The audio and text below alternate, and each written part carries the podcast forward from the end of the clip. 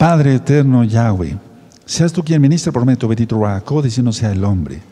Toda Gabayash Hamashiach, Omen Beomen.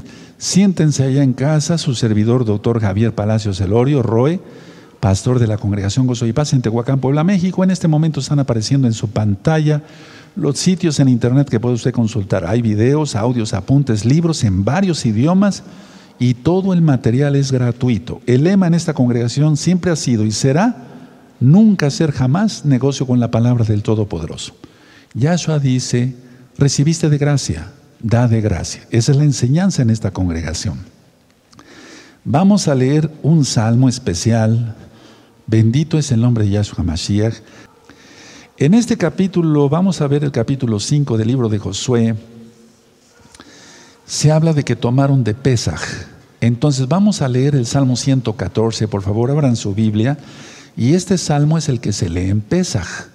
De hecho, en la Biblia, en el Nuevo Pacto, tú lo conociste como Nuevo Testamento, eh, dice que Yahshua, el verdadero y único Mesías, cantó con sus discípulos un cántico, un himno, así está traducido.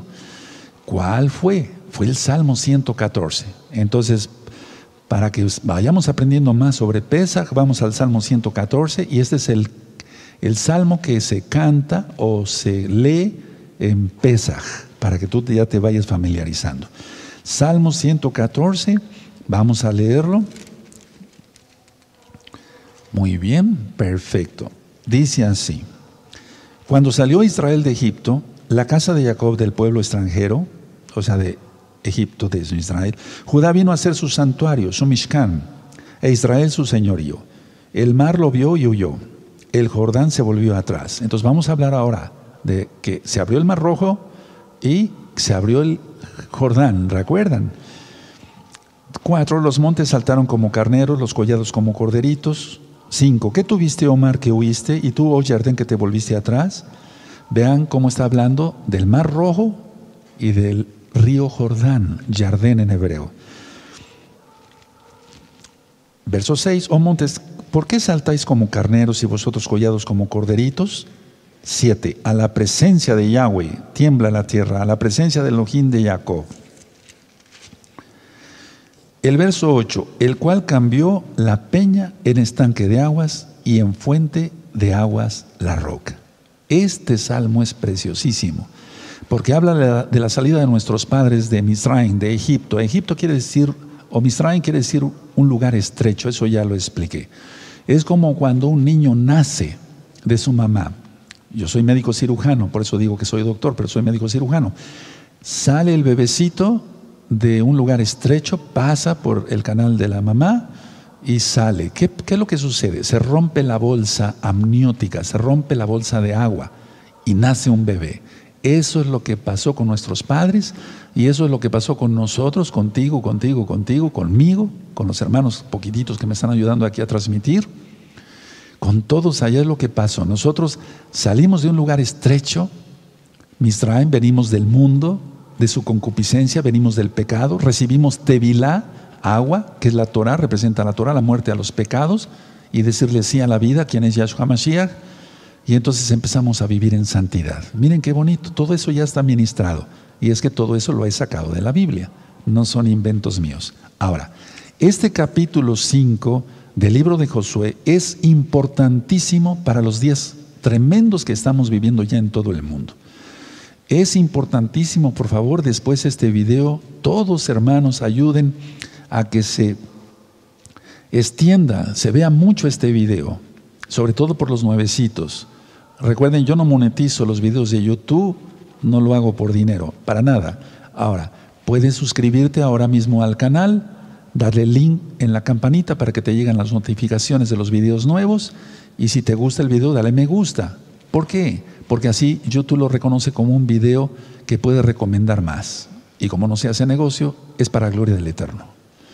Vamos a ir hacia el capítulo 5, por favor, de Josué. Vamos allá. Muy bien. Perfecto.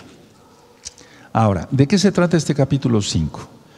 la consagración, lejazdik en hebreo, separación, la consagración de los israelitas, la consagración de los de Israel, de los hijos de Israel. ¿Tú ya te consagraste como ahora? Menciona el nombre de los hermanos. Qué bueno.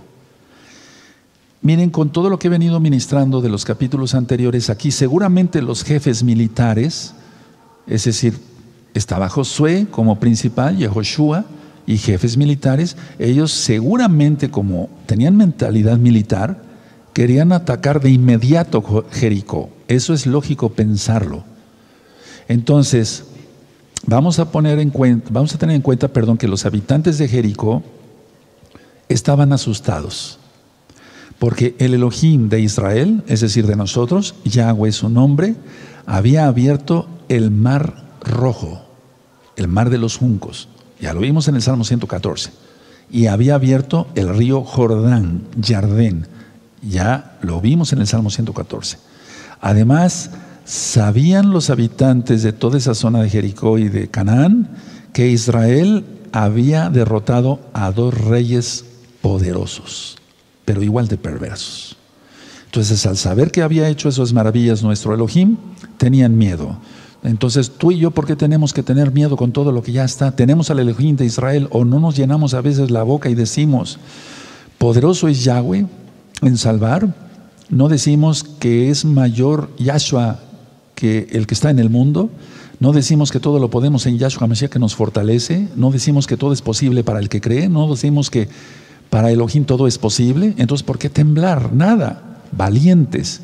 Y conéctense este próximo miércoles para recta final 39 y van vamos a aprender cosas de consuelo tremendas, tremendas.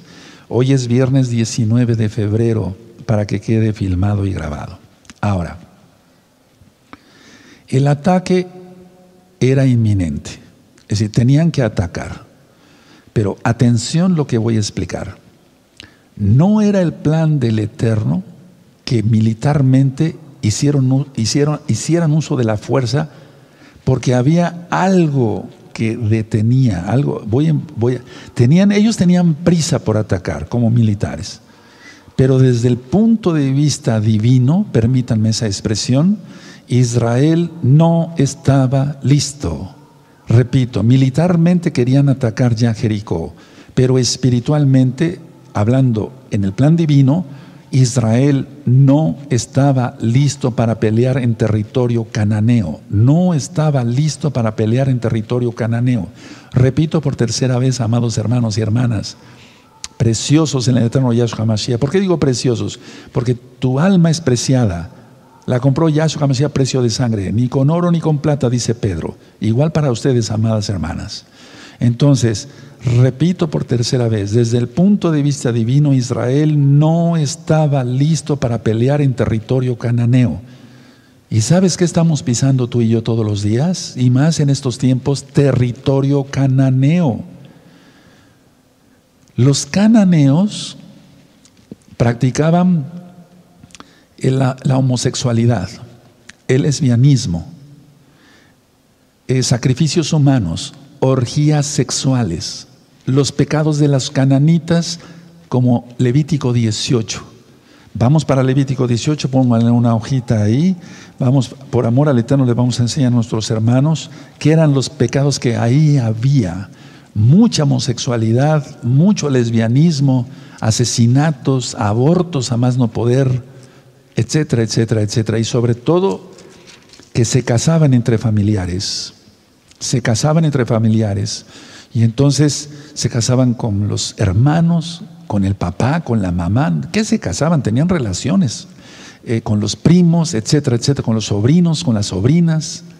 Terrible. Levítico 18 dice así. ¿Lo tienen? Levítico 18. Habló Yahweh a Moisés diciendo, habla a los hijos de Israel y diles, yo soy Yahweh vuestro Elohim. No haréis como hacen en la tierra de Egipto, en la cual morasteis ni haréis como hacen en la tierra de Canaán, a la cual yo os conduzco, ni andaréis en sus estatutos. Mis ordenanzas pondréis por obra y mis estatutos guardaréis andando en ellos. Yo, Yahweh, vuestro Elohim. Vean cómo dice el 5. Por tanto, guardaréis mis estatutos y mis ordenanzas, los cuales haciendo el hombre vivirá en ellos. Yo, Yahweh. De aquí yo saqué la cita de sigue la Torah de Yahweh y vivirás. Vamos a subrayarla con amarillo, amados, porque en cada Rosjodes, cada inicio de mes hebreo, en cada fiesta, yo menciono aquí esta frase.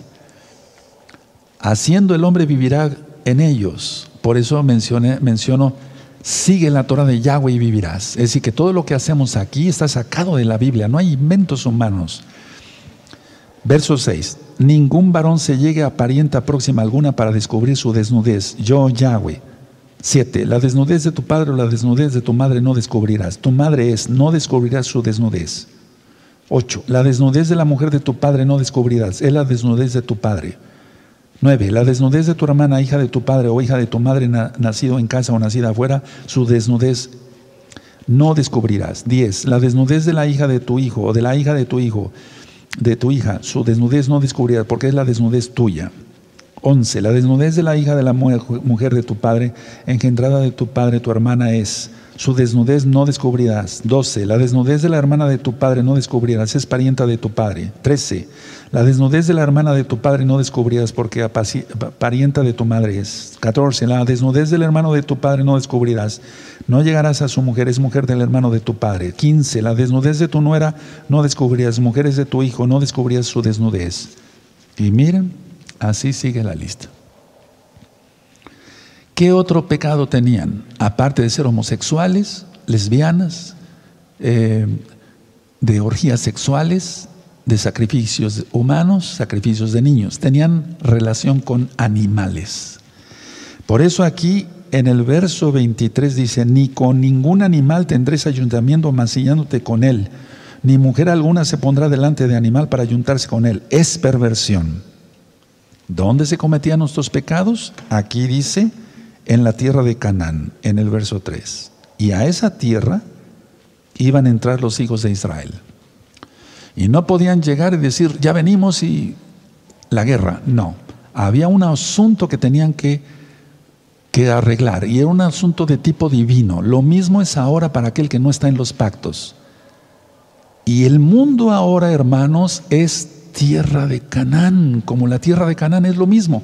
O dime no, hay todos estos pecados y aún más. Yo lo digo como médico, veo cantidad de gente comete mucha perversión. Y luego, como roe. Y por eso mañana les quiero dar consejos de cómo aconseja un terapeuta y un consejero espiritual en Yahshua Mashiach, guiado por el Rahakodis. Bueno, no podían ellos entrar y tomar Jericó e irse sobre las otras ciudades. No. Quiero llevarlos a Éxodo 34, por favor. Vamos a Éxodo 34. Entonces, si tú tienes alguno de estos pecados, después ve hablando, los ancianos te, dirán qué hacer, con quién, em, con quién eh, aconsejarte y demás, pero todo eso que leímos es perversión.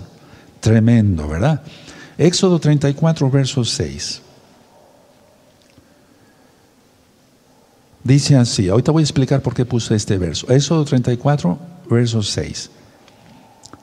Y pasando Yahweh por delante de él, proclamó, Yahweh, Yahweh, fuerte, compasivo y piadoso, tardo para la ira y grande en compasión y verdad. ¿Por qué estoy diciendo esto? Miren, el Eterno dio oportunidad a Jericó y a todo Canaán de que se arrepintieran, se arrepintieran. No quisieron, se arrepintieran, no quisieron. Lo mismo es ahora el mundo. Por eso va a enviar a un falso Mesías para engañarlos. ¿Dónde está eso, Roe? En Tesalonicenses. Como ellos no se complacieron en la verdad, los entrega una mente reprobada. Eso es Romanos 1.28. Y les entrega un poder engañoso para que se pierdan. Primera Tesalonicenses 5, verso 9 en adelante. Inicuo, cuyo advenimiento es prueba de Satanás con gran poder y señales y prodigios mentirosos. Para los que se pierden por cuanto no quisieron el amor de la verdad para ser salvos. Por eso el Eterno les envía un poder engañoso para que se pierdan, porque creyeron en la mentira. En pocas palabras, el Eterno los voltea y los entrega a Satanás para que se pierdan. Bendito es Yahshua que Él es justo. Entonces, a ver, guerra espiritual hay ahora más que nunca. Ya cayeron ciertas potestades demoníacas, pero el diablo completo va a caer con todas sus huestes en la mitad de la semana 70. Por eso he venido hablando tanto de la mitad de la semana 70. Ustedes que no han visto las rectas finales anteriores, vean todas, al menos las que van quedando. La idea es esta, nos aproximamos a una guerra todavía mayor. Lo que estamos viviendo no es nada. Tenemos que pedirle al Eterno fortaleza en espíritu, en alma y en cuerpo. Que nuestro corazón no desfallezca, que estemos fortalecidos en lo espiritual. Solamente por medio del Ruach el bendito espíritu de Yahshua, lo podremos lograr. Yo he aprendido con el tiempo esto. Yahweh nunca tiene prisa. Yahweh no tiene prisa. Yahweh no tiene prisa. Él va a hacer las cosas. Aquí vimos que Él es fuerte, compasivo y piadoso, tardo para la ira y grande en compasión. En tu Biblia puede ser grande en misericordia, compasión. Pero él, desde el punto de vista divino, Israel no estaba preparado, decía yo. Ahora, una pregunta, ¿tú estás preparado para todo lo que viene? ¿Estamos, yo me incluyo, preparados para todo lo que viene? ¿Ya creímos en Yahshua HaMashiach? ¿Ya hicimos Tevilá? ¿Lo marca el Eterno? ¿Ya hicimos rompimiento de maldiciones? ¿Lo marca el Eterno? Que hay romper maldición hasta la cuarta generación arriba de nosotros. ¿Estamos guardando el Shabbat? ¿Estamos circuncidados en el corazón y en la carne? Eso lo marca el Eterno. Habrá gente que diga, eso no es para mí, perfecto, no es para usted, se acabó. Pero para los hijos de Israel es. Y para todo aquel que quiera ser parte de Israel es. Ya hemos visto, vean recta final 38. Había un asunto pendiente con Israel de parte de Yahweh. Y era no físico, no es que no estuvieran fuertes para la guerra, no sino era de origen espiritual. Atención a lo que voy a decir, porque esto tiene que ver con nosotros, como está el mundo. La consagración precedía a la conquista. Si gustan anotar esa frase, les va a servir, hermanos, hermanas. La consagración precedía a la conquista. Es decir, primero es la consagración y después es la conquista. La consagración precedía a la conquista. Uno, el asunto pendiente era Brit Milá, el pacto de la palabra. Brit quiere decir pacto, Milá quiere decir palabra. Pero se entiende claramente que es circuncisión, el pacto que Yahweh, nuestro Elohim, hizo con Abraham. Dos, celebrar de Pesaj. Veamos el orden. Primero la circuncisión. Dos, celebrar de Pesaj. Tres, comer del fruto de la tierra eran asuntos espirituales. No podemos salir y guerrear contra mil demonios si no estamos preparados, consagrados primero al Eterno. Recuerden en el libro de los Hechos, quisieron arrojar demonios y los demonios se fueron sobre ellos. Dijeron, dijeron conocemos quién es Pablo, sabemos quién es Yahshua, pero ustedes quiénes son. Y no tuvieron que irse desnudos. Brit Milá circuncisión, tomar de pesa, comer del fruto de la tierra. Ahora, vamos a ver punto por punto, con calma, muchas cosas el día de hoy, que se refiere cada cosa.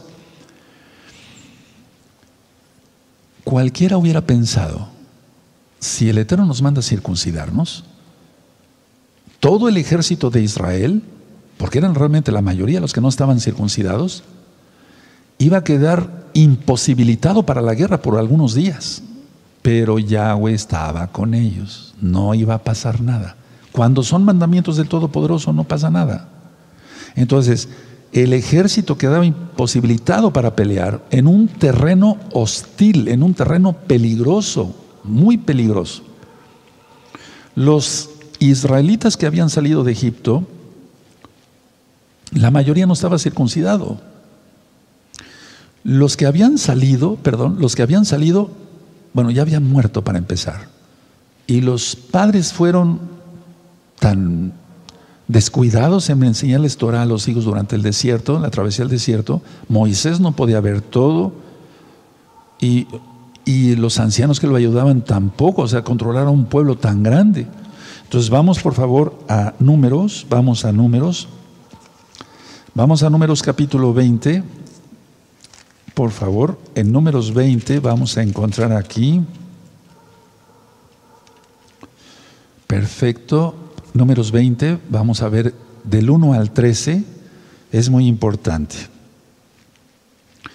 Llegaron los hijos de Israel, toda la Keilah, toda la congregación al desierto de Sin en el mes primero, y acampó el pueblo en Cádiz, y allí murió Miriam, y allí fue sepultada. Y porque no había agua para la congregación, se juntaron contra Moisés y Aarón. Lo de siempre, siempre la cosa es contra el líder, pero el que va contra el líder va contra Yahweh. Y habló el pueblo contra Moisés diciendo, quisiéramos hubiéramos muerto cuando perecieron nuestros hermanos delante de Yahweh. ¿Por qué hiciste venir la congregación de Yahweh a este desierto para que muramos aquí nosotros, nuestras bestias? ¿Por qué nos has hecho subir de Egipto para traernos a este mal lugar? No es lugar de cementera, de higueras, de viñas, ni de granadas, ni aún de agua para beber. Y se fueron Moisés y Aarón delante de la congregación a la puerta del Mishkan de reunión y se postraron, todos, eh, se postraron sobre sus rostros y la gloria de Yahweh, la caboz, apareció sobre ellos. Y habló Yahweh a Moisés diciendo, toma la vara y reúne la congregación tú y Aarón tu hermano, y hablad a la peña a vista de ellos. Y ella dará su agua y la sacarás aguas de la peña, y darás de beber a la congregación y a sus bestias. Entonces Moshe tomó la vara delante de Yahweh como él le mandó. Y reunieron Moshe y Aarón a la Keilah delante de la peña y les dijo, oíd ahora rebeldes, os, hacemos, os hemos de hacer salir aguas de esta peña. Entonces alzó Moshe su mano y golpeó la peña. Ya hemos visto en los estudios que aquí Moisés golpeó la peña. El Eterno nada más le dijo que le hablara. Por eso no pudo entrar a la tierra prometida. Con su vara dos veces salieron muchas aguas y bebió la congregación y sus bestias. Y Yahweh dijo a Moshe y a Aarón, por cuanto no creísteis en mí para santificarme delante de los hijos de Israel, por tanto no meteréis esta congregación en la tierra que les he dado.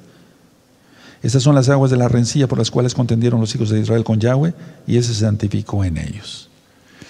Bueno, la idea es esta. La mayoría del pueblo murió.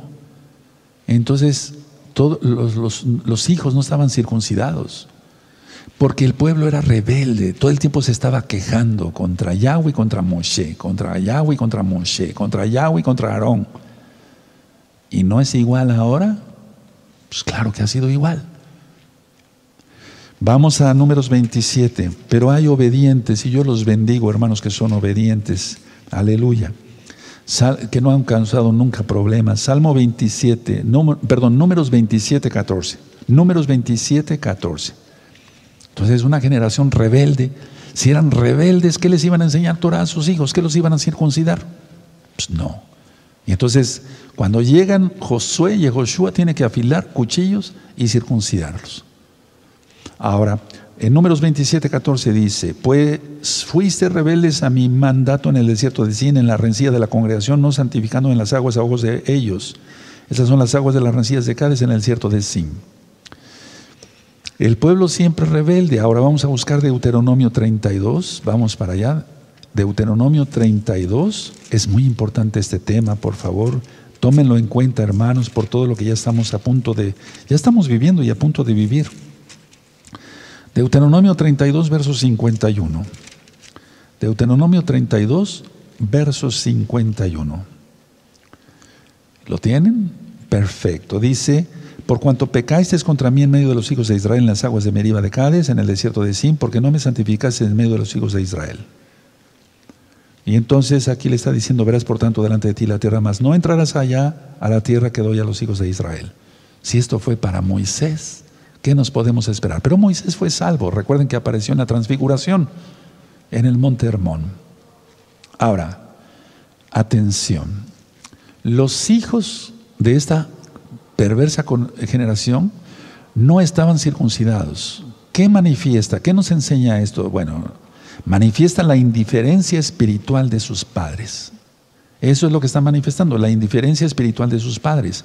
Igual ahora o la casa de Israel está enseñando Torah a sus hijos, o le está enseñando idolatría y adoración a la santa muerte, y a eso se reprende ese diablo. Debido a la esclavitud en Egipto, ya no pudieron practicar la circuncisión. Ahora, muchos me han preguntado, ¿por qué se quedaron en Egipto? Precisamente ese es, porque no, no se debían de haber quedado en Egipto. El Eterno ya había profetizado a Abraham que 400, años y más estarían los descendientes de él en Egipto y serían esclavos. Es decir, al llegar con José, ¿recuerdan el hijo de Jacob? Les gustó la comodidad y entonces no regresaron rápido. Lo mismo pasó en el holocausto y yo no me estoy riendo de eso, al contrario, me duele porque son hermanos y toda la tragedia que pasó. En el profeta ya el profeta ya había dicho, si tú no obedeces, enviaré si tú obedeces, voy a primero enviar pescadores y después mandaré cazadores. Entonces la casa de Judá no quiso regresar a Eres Israel, a la tierra de Israel, y por eso levantó a Hitler, un cazador, un diablo. Terrible. La idea es que entonces ellos no habían podido practicar la circuncisión. Está bien, bueno, digo, no está bien pues, pero era por esclavitud. Ok. En el desierto, ¿por qué no los circuncidaron en el desierto? Entonces hay una palabra que vamos a leer aquí que se llama oprobio. Oprobio quiere decir digno de vergüenza. Anótenlo de una vez, hermanos, en sus apuntes. Digno de vergüenza también significa obstáculo. Eso significa oprobio, digno de vergüenza, algo que causa mucha vergüenza.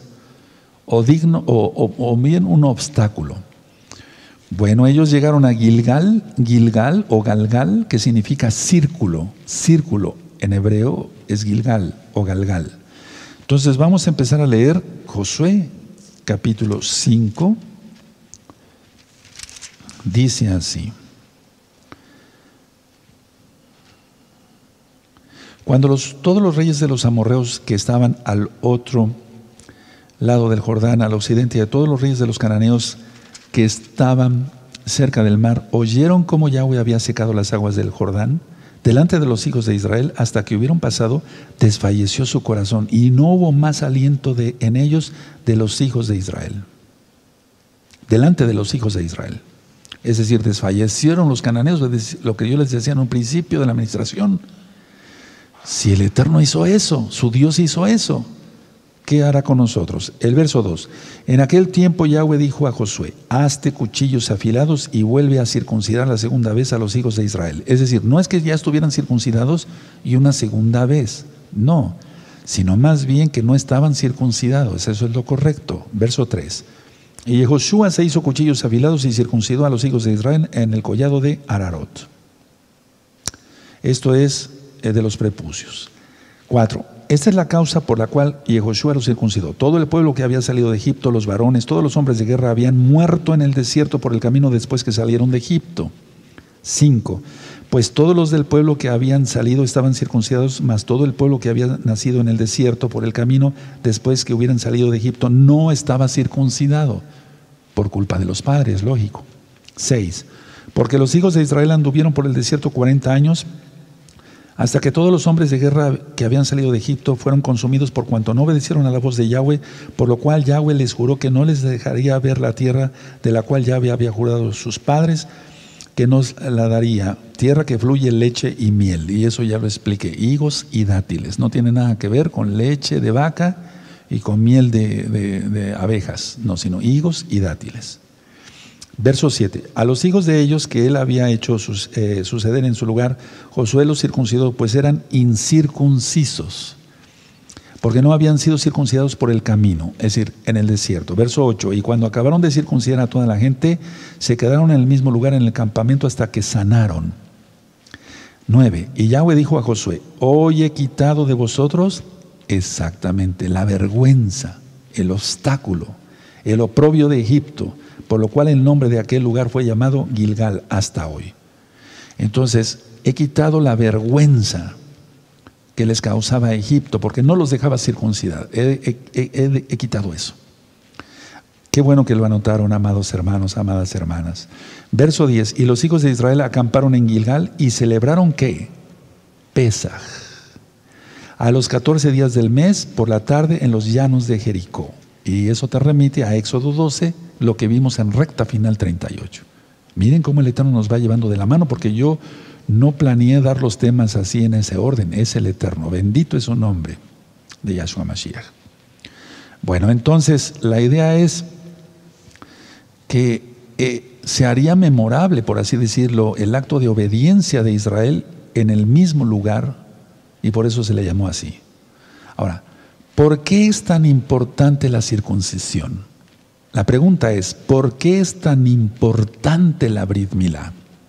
Si tú ves la introducción del libro de Josué, vamos a entender que todas las promesas, todas las bendiciones que tiene Israel es por la circuncisión que Yahweh, el pacto que Yahweh hizo con Abraham, Abinu, el padre en la fe. ¿Cómo podemos comprobar eso? Ya hemos dado varias citas, ya les he compartido varias citas. Vean, introducción de este libro de Josué en este mismo canal de YouTube, Shalom 132. Ahora, el primer mártir mesiánico, por así decirlo, Esteban, habla de esto. Vamos al libro de los Hechos, por favor, pónganle una hojita ahí en Josué 5 y vamos al libro de los Hechos. Es tan importante este pacto, el que no esté en el pacto sencillamente no es Israel. Así de fácil, no lo digo yo, números 15, 16. Una sola Torah tendrá el natural como el extranjero. Éxodo 12, 48. Ningún incircunciso puede tomar de Pesaj. Entonces vamos a ver, Santa Cena, pues quién sabe eso qué será, pan con levadura y los domingos, pues quién sabe qué invento sea, pero no, Pesaj es uno solo, cada año. Hechos 7, en el verso 8. Búsquenlo, hermanos, los espero y gózate. Tú que ya estás en los pactos y tú que estás por entrar, apúrate. Hechos 7, verso 8. Y le dio el pacto de la circuncisión y así Abraham engendró a Isaac y le circuncidó al octavo día y, e Isaac a Jacob y Jacob a, las dos, a los doce patriarcas. Lógico, nacían ocho días circuncidados, como está en Bereshit, en Génesis 17, ahí te remite a Génesis 17, Génesis 21, Génesis 25, Génesis 29, Génesis 35, o sea, Bereshit, en el principio, eso quiere decir, se traduce como Génesis. Entonces, a ver, todas las bendiciones de Israel es el pacto, por eso Yahshua fue circuncidado al octavo día porque Él vino para cumplir la Torah, enseñarnos el camino. El pacto abrámico es tan importante, vean por eso otra vez les, eh, les invito la introducción de este libro de Josué. El pacto era para Abraham, su descendencia y la posesión de la tierra. Es muy importante. A ver, vamos por amor a los nuevecitos a ir a Génesis 17 yo sé que más almas se están conectando cada día, los bendecimos a todos. Bienvenidos. Génesis 17, en el verso 7 y 8. Génesis 17, Bereshit, que quiere decir en el principio 17, versos 7 y 8. Subrayen los que no lo han subrayado con amarillo y estableceré mi pacto. Subrayen pacto entre mí y ti y tu descendencia después de ti en sus generaciones por pacto eterno para ser tu Elohim y el de tu descendencia después de ti. Es decir, que, en pocas palabras, el que no tiene el pacto, quién sabe quién será su Dios. Pero de nosotros es Yahweh Sebaot. Verso 8, y te daré a ti, a tu descendencia después de ti, la tierra en que moras, toda la tierra de Canaán, en edad para siempre, y seré el Elohim de ellos. La pregunta es, muchos dicen, como que no entienden, ¿por qué pobrecitos los de Canaán pues, estaban en su tierra y por qué llegó Israel para afuera? por órdenes del Todopoderoso, el que hizo los cielos y la tierra, nada más por eso. Ya expliqué, la, el pecado ya había llenado la copa de la paciencia del Eterno, es un decir. Y entonces el Eterno dijo, fuera estos pecadores impíos, ya vimos todos los pecados que cometían, les entrego la tierra a mis hijos, a mi heredad. Aleluya, Él es el que manda, Él es justo. Si alguien ve esto como injusto, se está metiendo en miles de problemas, yo diría en billones y billones de problemas. Eh, por eso precisamente dio la tierra. Y la tierra pertenece a Israel, nos pertenece a Israel. Por lo tanto, la Brit Milá es la señal, es el pacto del convenio para poseer la tierra. Hasta la fecha hay problemas todavía y viene una guerra. ¿Por qué? Porque no ha querido someterse totalmente a Israel, al Todopoderoso, pero se someterá. Y desgraciadamente muchos van a morir y eso está profetizado, eso dice la Biblia, el Tanaj. Y se someterá. Yahweh a la fuerza. Yahweh, quien es Yahshua, viene para reinar con vara de hierro. Y los que reinemos con él, igual, con vara de hierro. Si esto te parece mucho, apágale a tu computadora. pero es lo mínimo. Vara de hierro. Apenas hace un poquito, eh, varias personas se han estado comunicando con un servidor, con los ancianos, y después yo les hablo.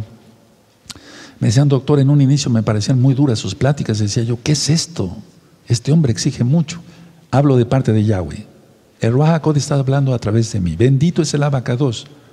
Lo digo con humildad. La gloria es para el Eterno. No vacilo.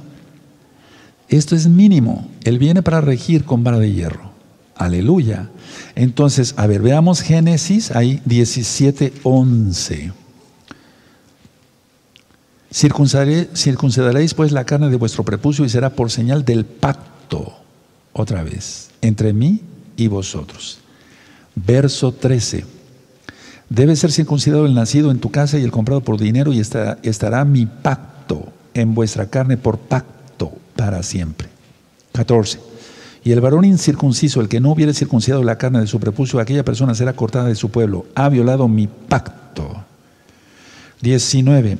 Respondió Elohim, ciertamente Sara tu mujer te dará un hijo y llamará su nombre Isaac y confirmaré mi pacto con él como pacto eterno para sus descendientes después de él. 21. Mas yo estableceré mi pacto con Isaac, el que Sara te dará a luz por este tiempo el año que viene. Bendito es el abacados. Esto está en la introducción de este libro de Yehoshua de Josué. Ahora, vean muy bien, y bueno, y siguen cantidad de citas después sobre el pacto. Bendito es el abacados.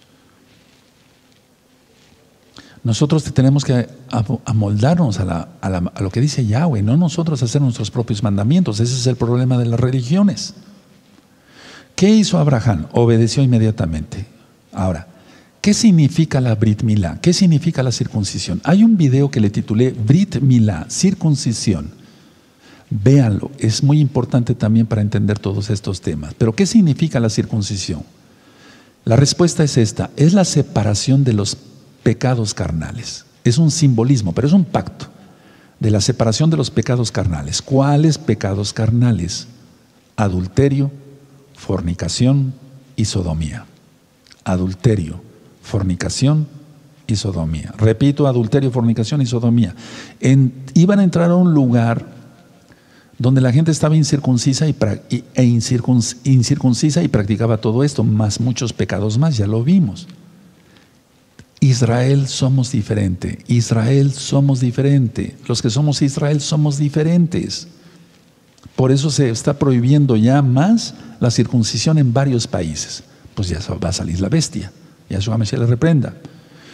Entonces, a ver, nosotros tenemos que apartar nuestras vidas para Yahweh y vivir en santidad. Eso significa la circuncisión. Vemos aquí entonces el capítulo 5, volviendo al capítulo 5 de Josué, que celebran Pesaj. Ahora, si no se hubieran circuncidado, no hubieran podido tomar de Pesaj. Y entonces no estarían preparados espiritualmente y fracasarían en la guerra. Tan sencillo como eso. Es decir, no circuncidados no podrían haber tomado de Pesaj. Ahora, vamos a Éxodo, por favor, a Éxodo 12. Muchas cosas ya las dije en recta final. 38, hermanos, consejeros, Roín, hermanos, todos de gozo y paz local y mundial a los nuevecitos, vamos a ayudarlos con mucho amor. Recuerda cómo se te atendió a ti. Con amor, con exigencia, eso sí, sí, con amor, pero exigente, aleluya, porque te amo, te exijo. Ahora, manda a, nuevas, a las nuevas almas a ver el video recta final 38. Vas a ser de mucha bendición, hermano, hermana. Entonces, en Éxodo 12, 1 al 8 está Aviv, el mes primero, está que es primavera, ¿sí?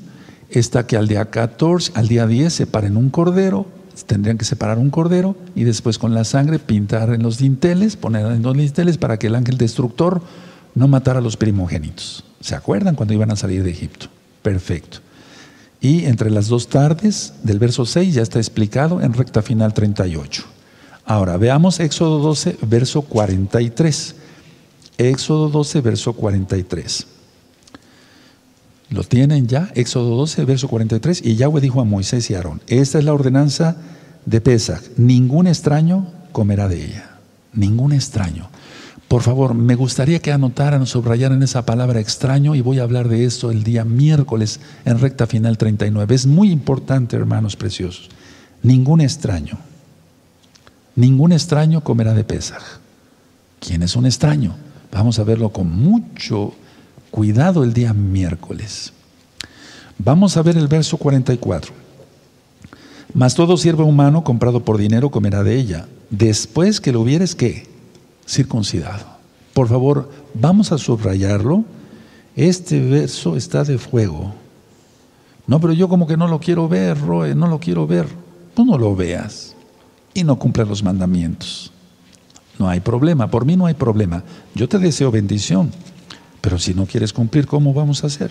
Verso 48. Mas si algún extranjero morare contigo y quisiera celebrar Pesach para Yahweh, seale circuncidado todo varón y entonces la celebrará. Y será como uno de vuestra nación, aleluya. Pero ningún incircunciso comerá de ella. ¿Está o no está? ¿Y qué dice Yahshua? Porque esto es Torah. Yahshua dice en Mateo 5, 17, no penséis, ni siquiera se te ocurra pensar que he venido para quitar la Torah y los profetas. Y en Ezequiel 44, verso 9, eh, eso nada más anótenlo, el Eterno se enoja. Sí, se enoja. Pero es, es por celo santo, no es el enojo como de nosotros. No, no, no, no, no. Hay un, hay un audio que le titulé Enojo. Véanlo, escúchenlo. El enojo de Él es santo porque Él es celoso de su Torah. Y ahí explico en Ezequiel 44, verso 9, se enoja contra la casa de Israel y dice, basta ya, casa de Israel, de traer incircuncisos de corazón y de carne a mi Mishkan, a mi santuario, a mi Mishkan. Entonces, este Pesaj que está en Josué 5 era el tercer Pesaj en 40 años. Era el tercer Pesaj en 40 años. ¿Cuándo sucedió el primero? En Éxodo 12, verso 1 al 8, en la liberación de Egipto. El Pesaj número 2 sucedió en el monte Sinaí, junto, justo perdón, antes de que se levantara el campamento y se dirigieran hacia la tierra de Canaán. Por favor, vamos a números 9, vamos para allá, números 9, números 9, verso 1 al 5. Números 9, verso 1. Perfecto, ¿tienen números 9? Verso 1 al 5. Habló Yahweh a Moshe en el desierto de Sinaí en el segundo año de su salida de la tierra de Egipto en el mes primero, diciendo, los hijos de Israel celebrarán Pesach a su tiempo el decimocuarto día de este mes, entre las dos tardes, la celebraréis a su tiempo, conforme a todos sus ritos y conforme a todas sus leyes la celebraréis. Y habló Yahweh, eh, perdón, y habló Moshe a los hijos de Israel para que celebrasen Pesach. Celebraron Pesach en el mes primero, a los 14 días del mes, entre las dos tardes en el desierto de Sinaí, conforme a todas las cosas que mandó Yahweh a Moshe, así hicieron los hijos de Israel.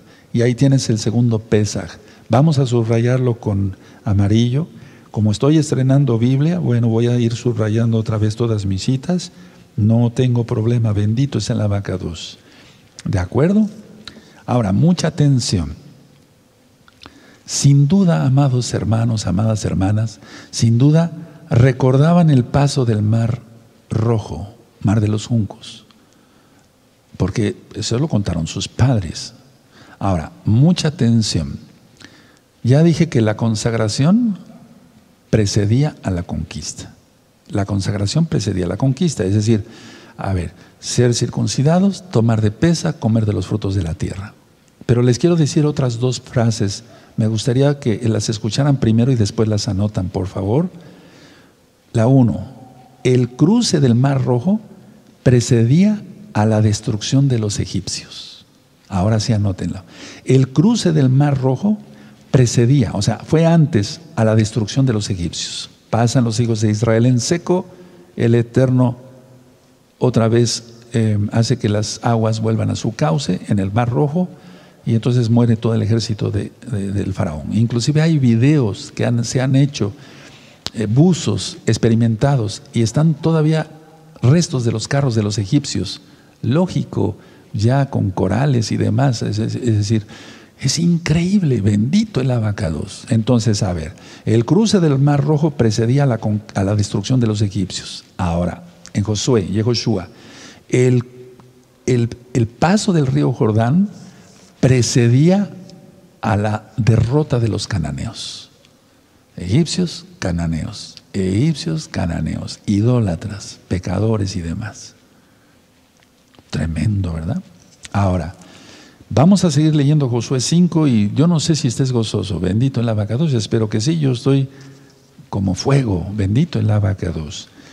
Bueno, entonces nos quedamos aquí en Josué 5, muy bien, perfecto, y el verso 10. Ahora vamos a leer el verso 11. Josué 5, verso 11. Al otro día de pesa comieron del fruto de la tierra, los panes sin levadura. Recuerden, ya hay un video, no cometo pecado, no se hace negocio en esta congregación, para nada. Ya hay un video en este mismo canal de YouTube, Shalom 132, cómo se hace matzot, cómo se hace el pan sin levadura. Véanlo, hermanos, véanlo, compártanlo. Está hecho por hermanos consagrados de esta misma Keilah, de esta misma congregación Gozo y Paz de Tehuacán, Puebla, México. Para eso se puso, está muy bien hecho el video, gloria al Eterno. Entonces, a ver, vamos a ver el verso 11 otra vez. Al otro día de pesa comieron del fruto de la tierra los panes sin levadura en el mismo día, espigas nuevas tostadas. Vean recta final 38, ahí explico cuáles van a ser los días y los horarios, etcétera, etcétera, etcétera, en este 2021, para que se entienda. Recta final 38. Ahora, entonces, una vez eh, ellos hicieron esto, lógico que siguieron todos los mandamientos, y hay un mandamiento muy especial. Primero tuvieron que traer la ofrenda mecida, la gavilla de cebada. Es muy importante y cada año, desde hace muchos años, algunos años, la presento si el Eterno presta vida y seguimos con la transmisión en vivo. Yo la presentaré en Bicurín, la fiesta de las primicias, la gavilla de la cebada. Ahora vamos, por favor, pónganle una hojita ahí a Josué 5. Miren que este tema está para, uff, tremendo, por todo lo que está pasando en el mundo y además lo que ya va a pasar, viene Pesach. Levítico 23, Levítico 23, ahí está todas las ordenanzas de todas las fiestas, empieza por Shabbat, que estamos ahorita en Shabbat. Seis días trabajarás y harás toda tu obra, más el séptimo es de Yahweh.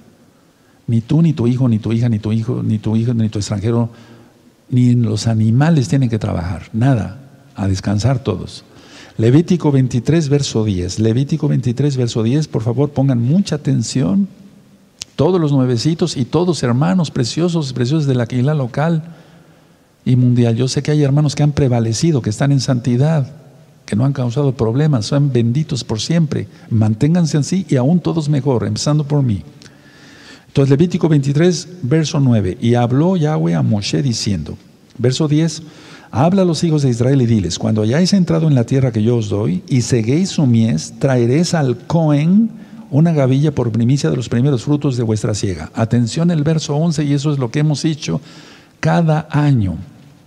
Verso 11, y el Cohen mecerá la gavilla delante de Yahweh para que seáis aceptos, el día siguiente del día de reposo la mecerá.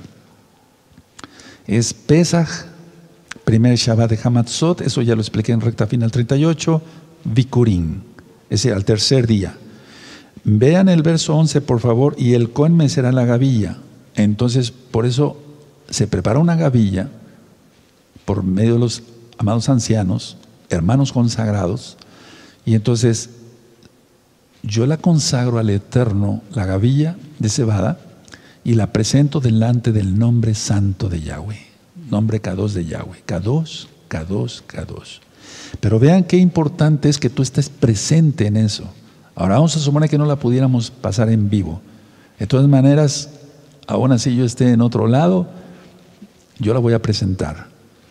Pero aunque sea video filmado, atención, va a contar para ti que es la primera vez. Verso 11, y el Cohen me será la gavilla delante de Yahweh, me será. Por eso tú ves que nosotros hacemos así, es ofrenda mecida, ofrenda. Yo oro, Padre, te amo tanto y meso mi oración. Y en ese caso la gavilla de cebada. Y el Cohen me será la gavilla delante de Yahweh para que seáis aceptos. Es muy importante mi responsabilidad. La responsabilidad que tengo en mis hombros, muy importante, yo lo sé. Bendito es Yahweh, no me creo el único ni el mejor. Pero yo me comprometo a Abacatos a mantenerme en santidad extrema, así, extrema. Porque es muy importante. El pueblo tiene que ser bendecido, no maldecido. Y entonces ese día que tú estés presente en la administración, serás aceptado por Yahshua. Claro, eres salvo por gracia, por la sangre bendita de Yahshua. Sin embargo, no dije pero, sin embargo, el Eterno quiere que cumplamos sus mandamientos. ¿Dónde está Roe? Juan 14, 15. Si me amáis, guardad mis mandamientos. Y dice en Mateo 5, 17, lo vuelvo a repetir, no penséis, dice Yahshua, que he venido para quitar la Torah y los profetas, sino para cumplir. Bendito es el abacados que Él nos enseñó. Entonces, mucha atención. El pueblo se circuncidó, comió de Pesaj. Y entonces ya trajeron la gavilla al Cohen. Y toda esa semana, como le expliqué en recta final 38, se comen panes sin levadura. Aquí lo leímos también en Josué con todo lo que está sucediendo, hermanos, por favor, mucha atención. Es muy probable que este Pesach 2021 sea el último Pesach en cierta paz. Por favor, tenemos que entender eso. Si no valoramos eso, estamos locos. Pero yo sé que los santos y santas que están conectados ahora mismo van a tomar bien como marca el eterno de Pesa, pero no, no como mucha gente lo hizo o sea, hipócritas, tomando de pesa y, hablando mal del Roe y maldiciéndolo. Y, pues ¿Eso qué es? Eso no, no. ¿Cuál pesa? Si lo que se trata es no ser hipócrita, no ser levadura. Bueno, entonces pongan atención, este 2021 es vital. Ahora, entre las dos tardes, ya está explicado en recta final 38. Vamos a Deuteronomio 8.8. Vamos para allá, Deuteronomio 8.8. La toma de que en la consagración precedía la conquista. ¿Qué no será ahora? En Yahshua HaMashiach lo podemos hacer, claro. Deuteronomio 8.8. Y es que en Israel se da todo esto. Deuteronomio 8.8 dice tierra de trigo y de cebada. Ahí está lo que vamos a ofrecer en este bicurín, en las fiestas de los panes sin levadura de vides, higueras y granados, tierra de olivos, de aceite y de miel. Bendito es el abacados. Por favor, subrayen esa cita. Muy bien. Los frutos que se dan en Israel, más, uff, cantidad de cosas. Ahora, ¿qué enseñanza tomó o tuvo el pueblo de Israel en ese tiempo? El pueblo probó una muestra de las bendiciones que vendrían más adelante. Si nosotros, ahora para nosotros, tomamos de pesa como el Eterno quiere en este 2021, lo vamos a dejar así para que se entienda. Si tomamos de pesa como el Eterno quiere, si guardamos bien los panes sin levadura, que no, no transgredamos ningún Shabbat de esa fiesta, del primero hasta el último, entonces vamos a probar mucha bendición. Así como muchos hermanos nuevecitos, he hablado con ellos y nuevecitas y me han dicho, Roe, en septiembre, octubre, tomé, eh, eh, perdón, participé de Sukkot y nunca me había sentido tan alegre. Aleluya, ahora viene Pesaj. Amén. Entonces, probamos bendición, pero vienen más bendiciones porque todo esto no es ni la sombra de lo que ha de venir. En las religiones lo han confundido, vienen cosas mayores porque mayor será la gloria de esta casa mayor la postrera que la primera. En el libro de Joel está. Ahora vamos a otra vez a Josué capítulo 5, ahora vamos a leer el verso 12 una vez más. El verso 12, perdón, vamos a leer. Josué 5, verso 12. Y el maná cesó el día siguiente desde que comenzaron a comer del fruto de la tierra y los hijos de Israel nunca más tuvieron maná, sino que comieron de los frutos de la tierra de Canaán aquel año.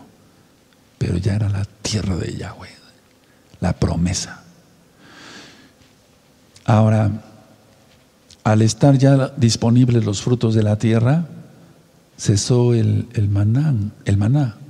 Pero vamos a ver lo que habían dicho ellos del maná. Vamos a números 11, verso 6. Por favor, vamos a números 11, en el verso 6. Vamos para allá. Números 11. Vamos para allá. Números 11, verso 6. Perfecto. Mira cómo le dijeron. Números 11, verso 6. Y ahora nuestra alma se seca, pues nada sino este maná ven nuestros ojos.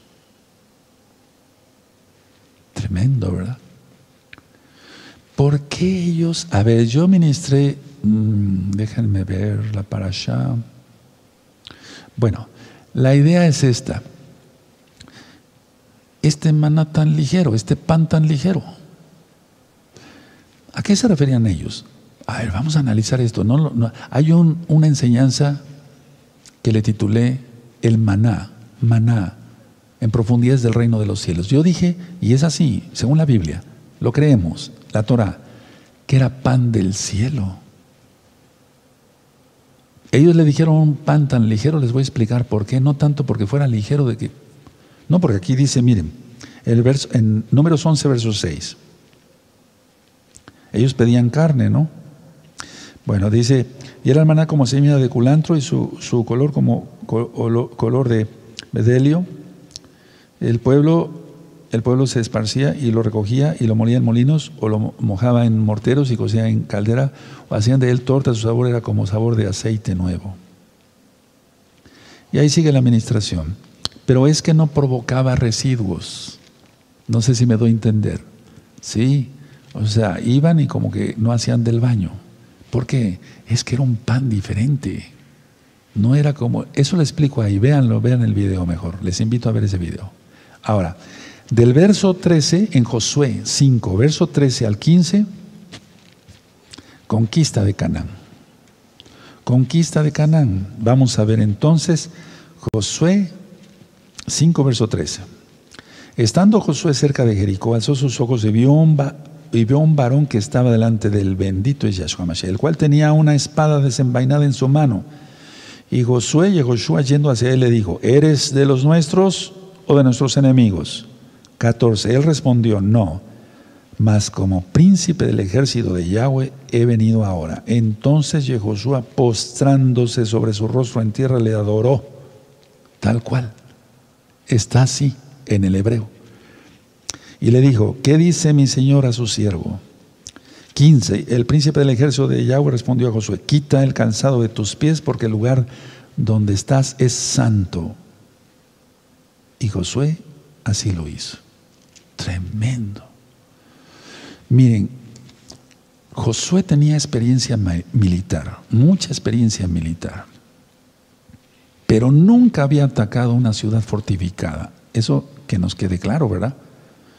Tampoco Josué y su ejército contaban con una maquinaria, maquinaria para sitiar una ciudad amurallada.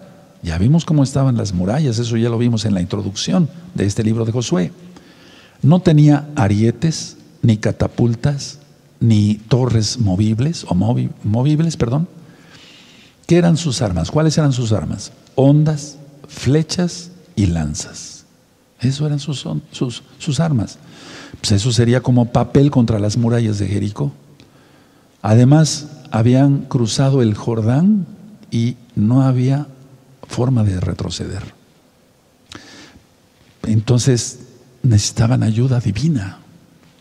No había otra. Como ahora, hermanos, necesitamos la ayuda de Yahshua para todo esto que ya está y que viene más fuerte. Él lo hará. Ahorita voy a explicar el por qué.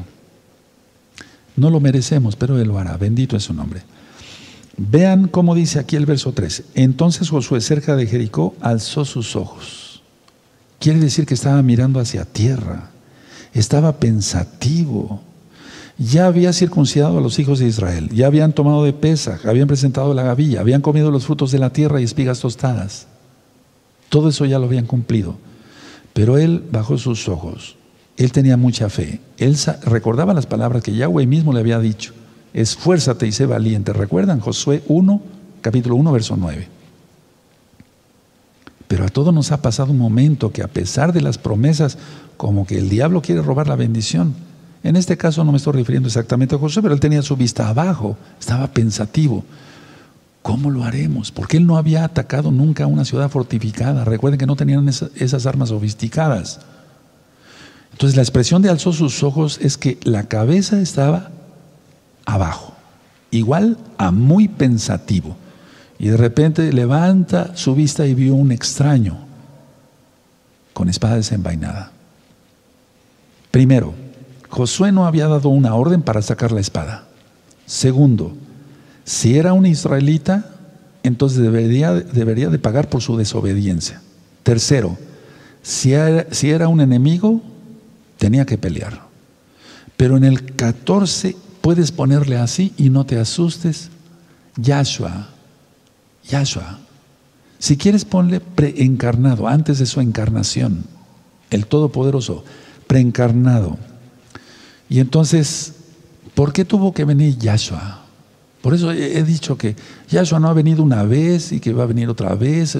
Él viene y va, viene y va. Él mandó ya su Ruajacodes, está entre nosotros. Pero me refiero a ver, Él no tiene que, primera venida y segunda venida. Él no puede venir otra vez porque no, no, no ¿quiénes, somos, ¿quiénes somos nosotros para encasillar al Eterno? Entonces, a ver, la maldad de los amorreos, de todos los cananeos, había llegado al límite de la paciencia del Todopoderoso. Entonces el Eterno iba a hacer algo. No estés en la lista de que tú rebases, por así decirlo, o llegues al límite de la paciencia de Yahweh. No sea que te deseche, yo no te deseo eso. A ver, por favor, vamos a, a, ver Génesis 15, 16. Génesis 15, versículo 15, 16.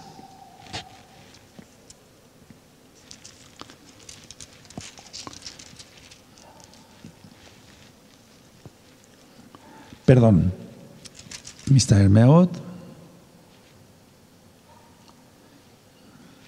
Vamos a ver 15.1. Después de estas cosas vino la palabra de Yahweh a Abraham en visión diciendo, no temas, Abraham, yo soy tu escudo y tu galardón será sobremanera grande. Si Yahweh es nuestro escudo, nuestra fortaleza, ¿por qué vamos a temer? Él está con nosotros. Ahora, Israel sería el instrumento de parte de Yahweh para el castigo a Jericó, para el castigo al amorreo, al eteo, al cananeo. Cuando se dice Yahweh Sebaot, como aquí dice el Eterno 14, Josué 5, 14, él respondió, no, mas como príncipe del ejército de Yahweh. Príncipe del ejército. El ejército de Israel está compuesto por ángeles, malachim, ángeles, malachim, es decir, tal cual, ángeles que son mayores que nosotros como humanos.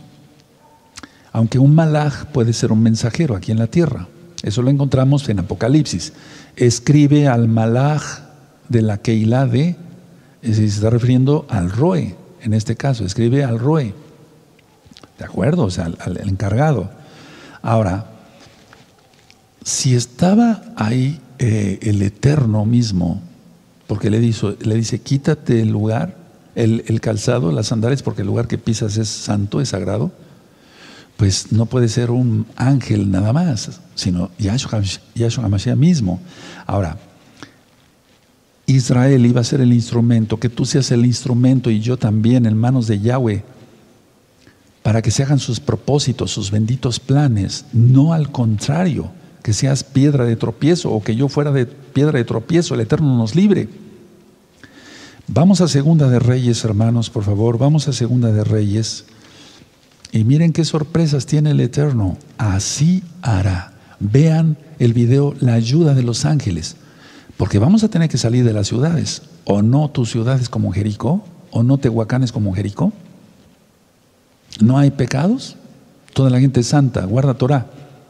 No hay brujos enfrente, ahí religión fulana, adoración a muertos, a la muerte, brujos, hechiceros, lesbianas, homosexuales, antros de todo tipo. ¿No es igual a Jericó? Claro que sí. ¿Quién nos va a sacar? Yahshua, a través de sus benditos ángeles. Ahora, por favor, vamos a ver esto con calma. Segunda de Reyes capítulo 6. Vamos a Segunda de Reyes capítulo 6, el verso 8. Segunda de Reyes 6, 8, voy a leer del 8 al 17. ¿Tienen Segunda de Reyes 6, 8? 6, 8.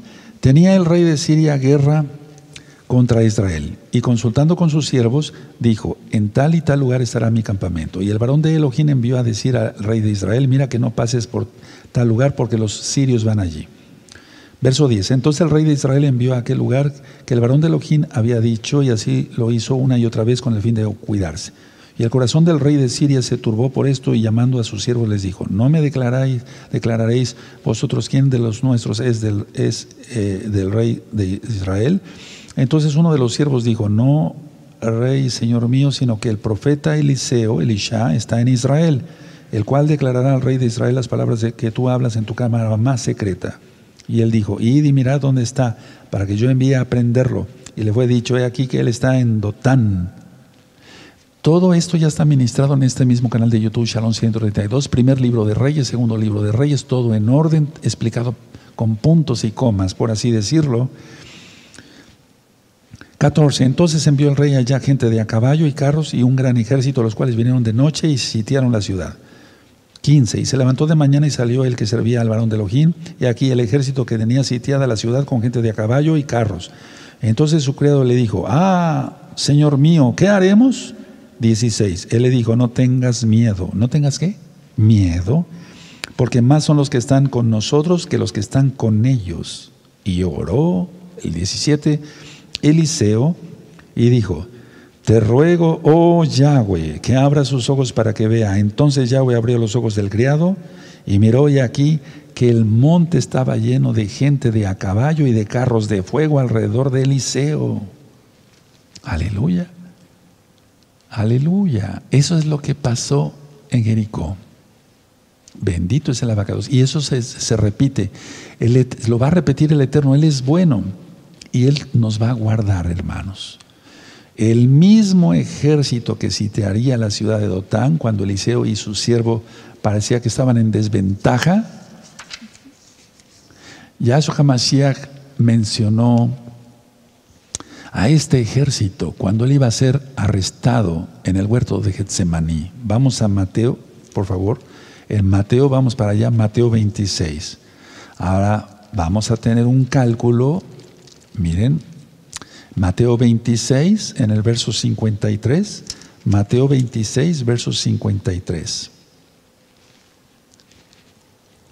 Sí, tiene Mateo 26, verso 53. Aleluya. Por favor, nada de miedo. Conéctense este próximo miércoles, recta final 39. Vamos a aprender cosas bien profundas. El Eterno te quiere hablar. Escúchalo. Mateo 26, verso 53. ¿Acaso piensas que no puedo ahora orar a mi Abba y que Él no me daría más de 12 legiones de ángeles de Malahim? ¿Cuánto tiene una legión? O sea, ¿cuál, cuál es el momento de una legión? Porque el Eterno utilizó términos, términos de lo que ellos estaban acostumbrados a ver. Ellos estaban acostumbrados, los discípulos estaban acostumbrados a ver legiones romanas. Seis mil soldados. Seis mil soldados es una legión. Más 300 de a caballo. Más, o sea, una legión son muchos miles. Ahora, multiplica seis mil por, por 12, son 72 mil. Es, es, es algo tremendo. Entonces, ¿por qué temblar? Ahora, hay un arma que yo utilizo mucho, está en la Biblia, Hebreos 1.14. Pero hay que estar en santidad, amados preciosos, preciosa el eterno Yahshua Mashiach, para que dé resultado todo lo que digamos, lo que hagamos en el nombre de Yahshua. No podemos mencionar su nombre y hacer lo que se nos plazca, ¿verdad? Hebreos 1.14. Hebreos 1.14. Búsquenlo, los espero. La carta a los Hebreos, capítulo 1 verso 14. Entonces abre los ojos espirituales, le abre los ojos espirituales Yahweh al, sirviente de Eliseo y ve ese ejército de ángeles. Uf, lo mismo hará con sus hijos. No, te, no pienses, estés, estate tranquilo, vean la ayuda de los malajín en ese video.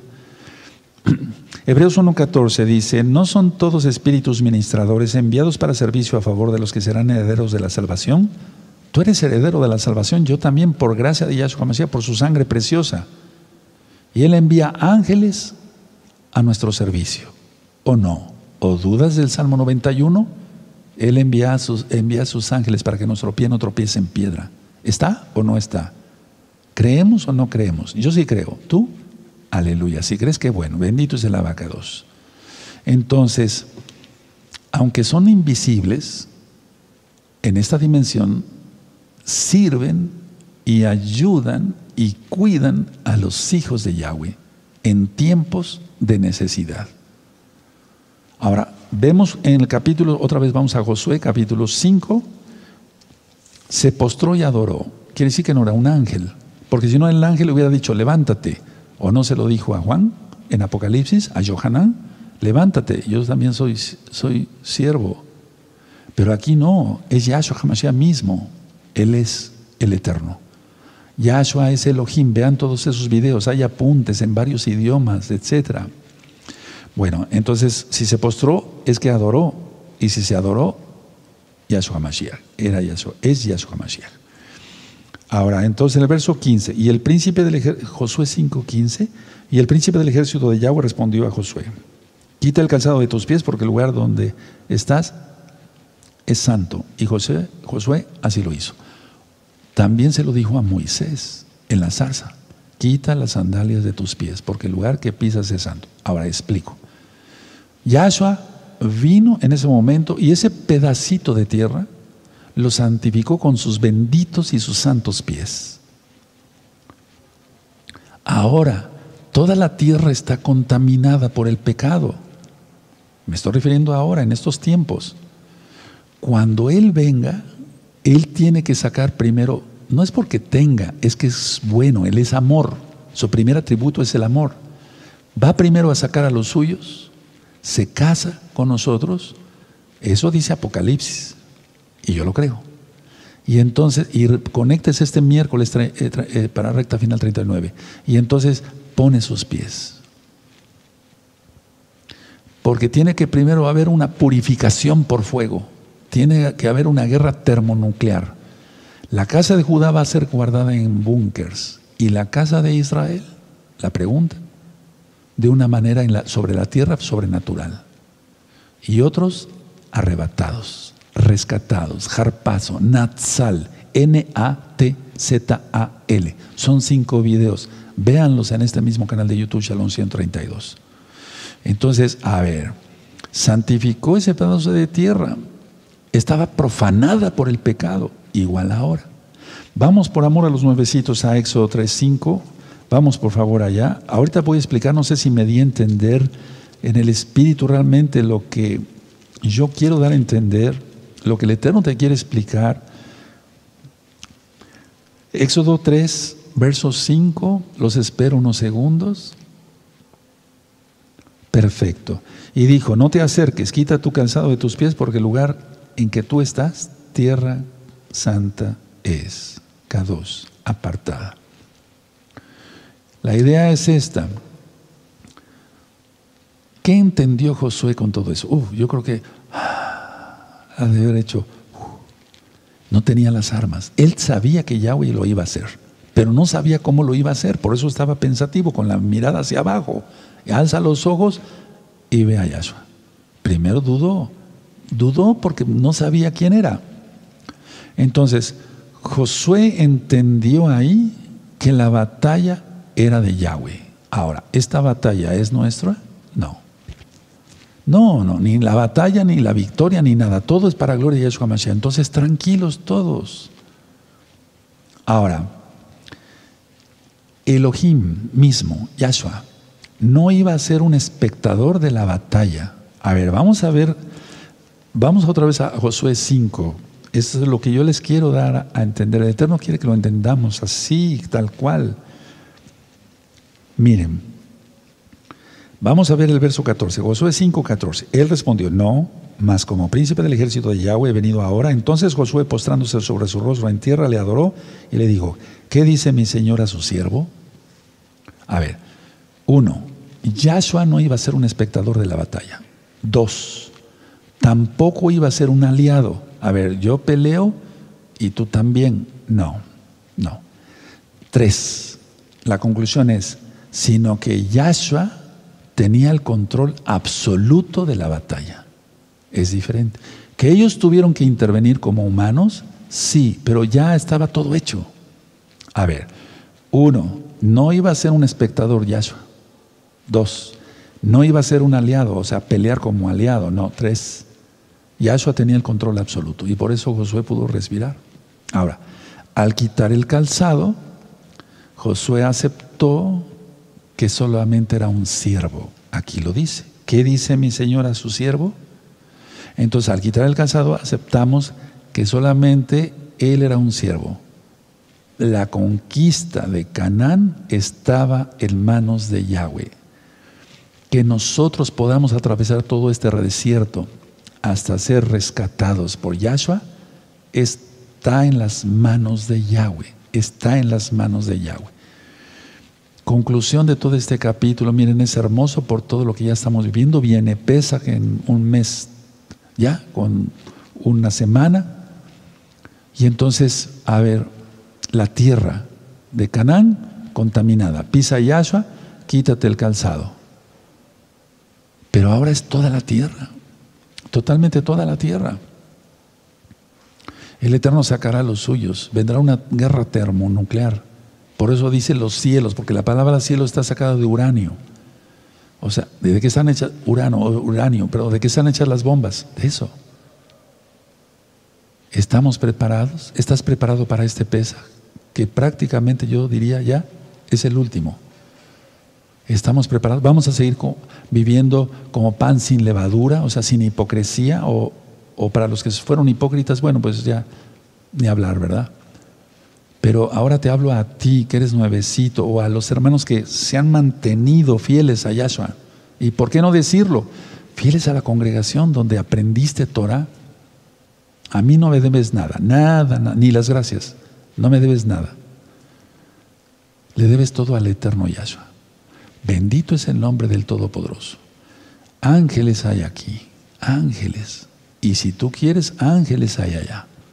Porque no creo que estén donde haya una revista pornográfica, ¿verdad?